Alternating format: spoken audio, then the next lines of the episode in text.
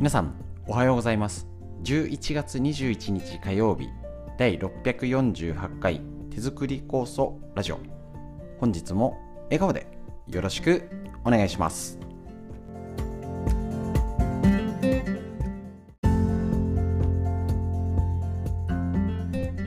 こちら手作り酵素ラジオは埼玉県本庄市にあります芦沢治療院よりお届けしております。私の母親が手作り酵素を始めてなんかそろそろ40年ということで、えっと、家族で酵素を飲み治療院ということでね酵素の指導をやらせていただいておりまして北海道十勝金星社川村文夫先生に長年ご指導をいただいております。ありがとうございます。で、えっと、コロナ禍でいろいろね、あのー、変わ変わったこともあるんですけどそこでスタートした挑戦したこのラジオ耳から学べるということで大変好評いただいております。ありがとうございます。その時々の、えーと、最新、最新というかね、季節の情報だったり、適当に話すフリーのお話から、えーと、脳のことですね。で、えーと、東洋医学の知恵ということでね、お話、本を参考にご紹介してまして、一緒に勉強しましょうっていうスタイルでやっております。またね、中身として、こうそこうそこうそって一辺倒よりは、軸足としたらこうあの初心者に向けて基本の木ってイメージよりはもう作ってる方がプラスアルファ酵素が発揮できる体づくりっていうのをテーマにしておりましてお友達や家族とかにこういうの気をつけてねとかこういうこと知ってたっていう風な健康な情報を共有できるネタにしてもらうべく、えーとお届けしておりますので。一緒にですねまたね寒くなってきました。いろんな季節ね天気がおかしくなっておりますのでねこんな時しっかり手作り酵素発揮できる体づくりのために一緒に勉強していきましょう。本日もよろしくお願いします。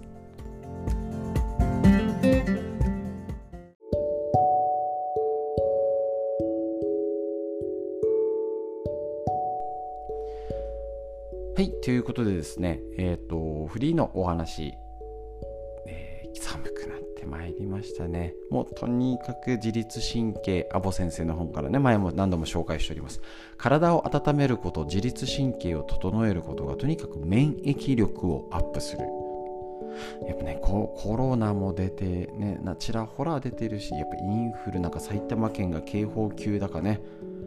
なっておりますし、ここで急にまたこの木枯らしというかね、温度が下がってくると、下がってなくてもね湿気もあっても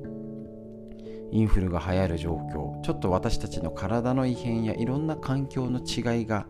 あるのかと思います。そこに温度が下がる乾燥するだとそりゃインフルもっと元気になるよねみたいな感じにもなるし、えっと、この辺のことはね前からコロナ中で何度もお伝えしてるんですけどこれだけ除菌殺菌したりインフルだって流行ってなかったですもんね。そりゃあ抗体抗体だか免疫だかが、ね、いつもと違ってかかりやすくなるとかっていう条件は揃いやすくなっちゃうのかなと思いますしこれからまだまだねこんな時期にこれが流行るのみたいな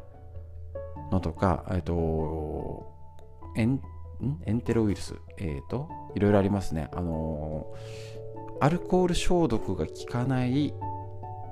感染症とかがね、もしや流行るかもしれないですし、わかんないですよ。だけど、あまあ、これだけ除菌殺菌した人類いないし、ね、そういうワクチンなのにいろんな環境で人と会わない。その3年間を経て、この暑い、おかしな3ヶ月以上ぐらい続いた夏が終わったと思ったらずっとなんか変な秋で急に寒くなっちゃったみたいな。今って考えたら、そりゃ、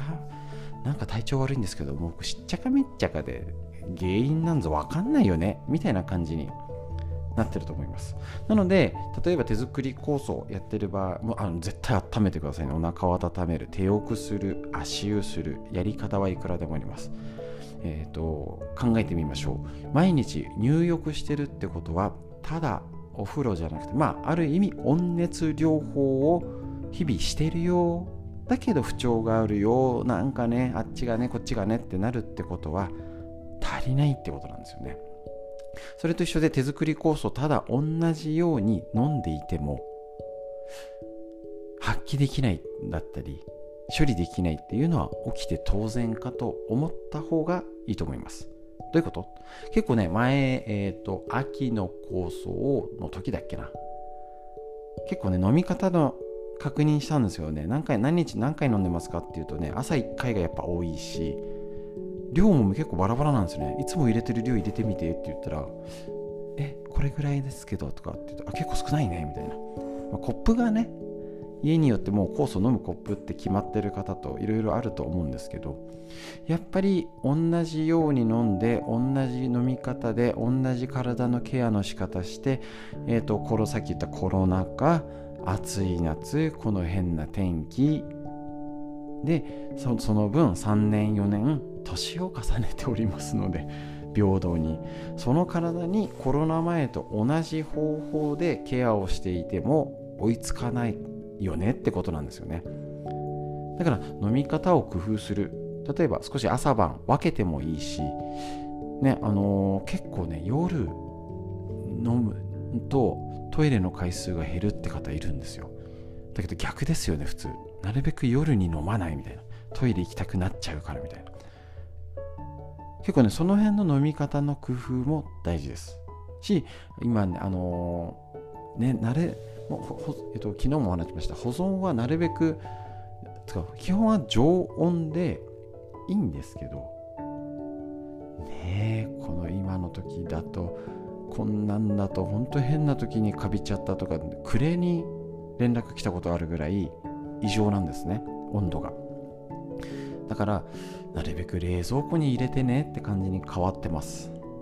で冷蔵庫に入れてるとこの冬寒くないっていう。だから例えば少し、えーと、小さい小瓶とかので何か入れてこれは常温で、えーと、すぐ飲む組にして長期保存組が冷蔵庫にこっちで待機しててねみたいな。分けると常温で常温だったらまだ良かったりあと湯煎ですね。あの高温60度以上の温度だと酵素が活性が失っちゃうので、えーと60度以上にならないぐらい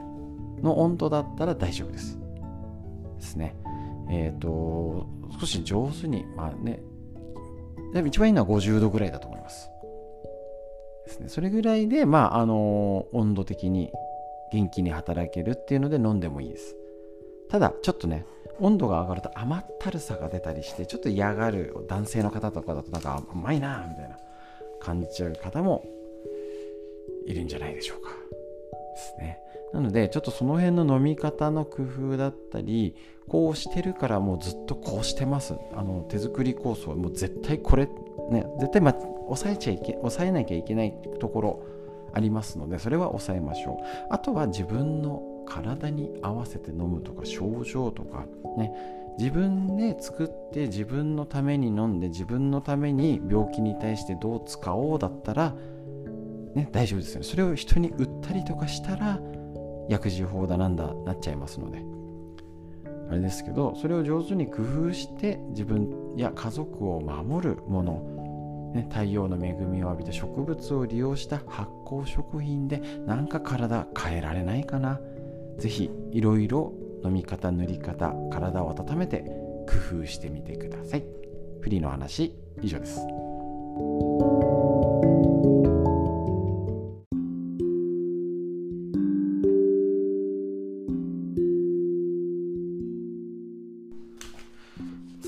脳にいいこと辞典ということで本当に聞くことだけ集めました。認知症予防の第一人者が教えるということで白沢拓司先生の正当者から出てる本でやってきたのもいよいよ最終回となるのかな。まあいろいろまだちょっと細かいのあるんですけどだいぶさーっと見て脳にいいことやってきました。最後は目標と予定でいつも前向きっていう中身を軽く紹介して実はもうちょっと違うやつやろうかなと思ってね、準備してるんですね。とりあえずこちらお話ししましょう。目標と予定でいつも前向き。夢や目標を持つことが脳にも体にもいい影響を与えると。脳の神経伝達物質の一つでやる気を起こさせるドーパミン聞いたことありますね。ワクワクして楽しい気持ちになってきます。それが脳を活性化させることになるのですと。目標や予定といっても今日中に押し入れの整理を終わらせる1週間に1冊以上の本を読むなどでも OK 身近なやつでもいいってことですよね。また1年先2年先10年先ぐらいまでの長期的な予定を立てるとやり遂げようとする気持ちが日々の活力となります。いいですよね。ただし漫然とああだったらいいなと思うのではなく実現のためのプランを立てることが重要です。3年後に海外旅行をしたいからそれまでに簡単な英会話ができるようになる。来年を目標にして体を鍛えて富士山を登ろうなどね。目標を掲げて実現するための具体的な方法を考えるだけでも脳は若返っていくと。いうことなんですね。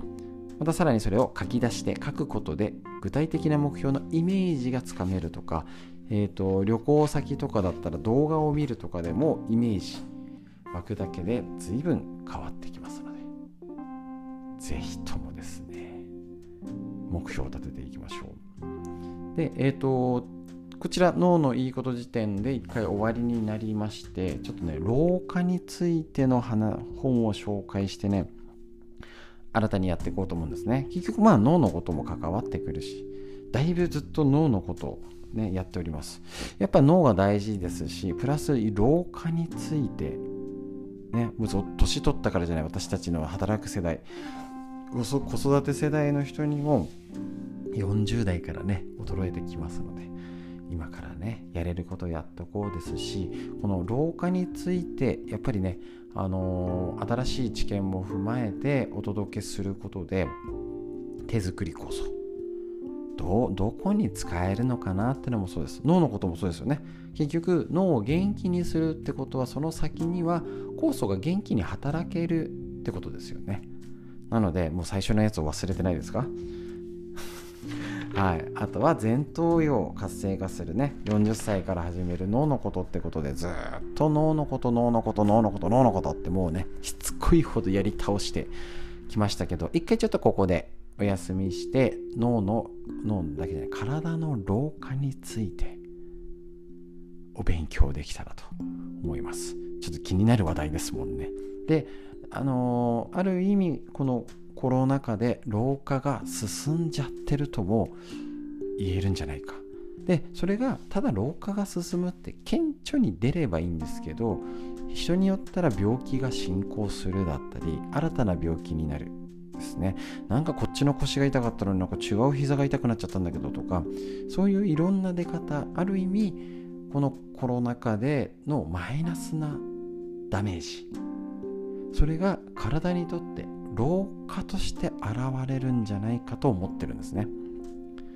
なので今まではずっと脳のことをねやっておりました。もうね散々方やりましてまたねあの脳のこと戻ってきますのでし つこくまた同じ本を紹介する気ではいますので大丈夫です。また戻ってきますけれどもひとまずこのコロナ禍ででさらになんかちょっとすいません。ね、あのいい言い方じゃないんであるんですけどそういう老化が進んだ感じ。施設に入ったとか病気があって声をねなんか多くなってきた気がするんですよ。足沢調べですけど。感覚で申し訳ございません。なんかやっぱねああのばあちゃん老けたね。なんかしばらく会わない間にね。なんてことがあったりね。久々に親戚に会うようになったらおお年取ってるね。みたいな。細痩せちゃったね。みたいなね。出てくると思います。この老化について一緒に勉強していきましょう。明日からです。よろしくお願いします。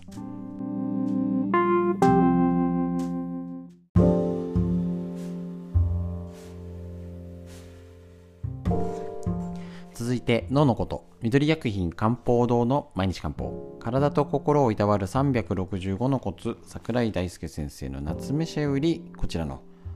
本をですね。参考に。一日一つ東洋医学の知恵。とっても勉強になりますね。こちら、えーと、紹介して一緒に勉強していきましょう。11月21日のページ。うつは生活を見直すチャンスです。前向きな捉え方大事ですね。中医学ではおよそ病はうつにで起こること多しと言われるほどうつは多くの病気の始まりですって。なるほど、まあ、また怖い怖いなと思っちゃいますけどね。なんだかやる気が起きない感情の起伏が激しい。なんだか涙が出るなどいつもと違うと感じたらそれはうつの始まりかもしれません。あそう息思い切っちゃうとね思い込んじゃうとあれですけどね。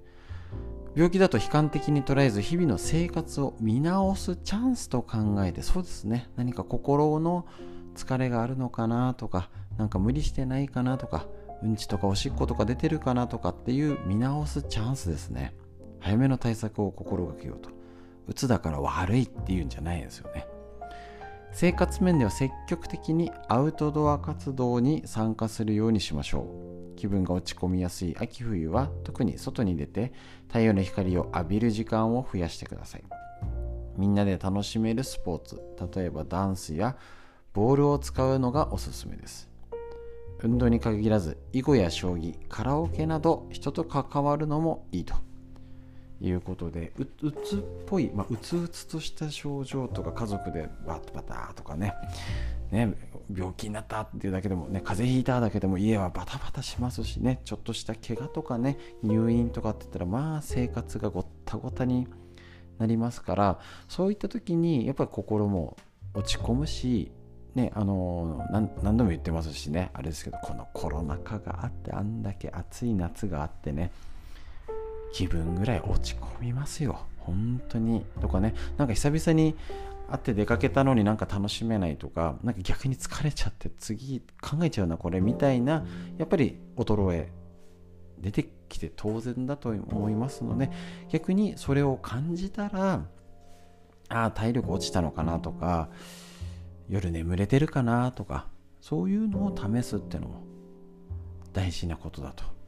思いますしそれが東洋医学病気だからこれをしようじゃなくて未病地ですかね。病気になる前にやれることをするとか病,、あの病気って診断捉えるんじゃなくて体からのサインを受け取る。方法の一つとして考えていただければと思います。東洋医学の知恵以上です。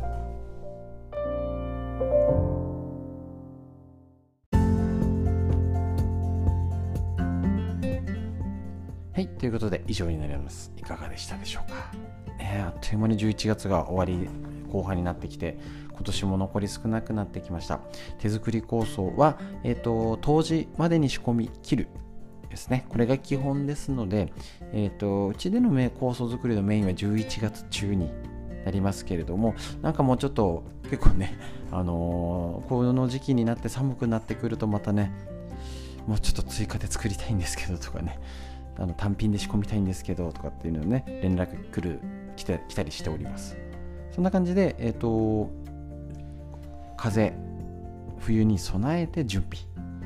ね、あの備蓄も踏まえてやっておきましょう。ということで最後に深呼吸です。しっかり息吸って吐いて肩回して背筋伸ばして息吸って吐いて素敵な一日が始まりました。皆さんにとってより良い一日になりますように。本日も最後までお聴きくださいましてありがとうございました。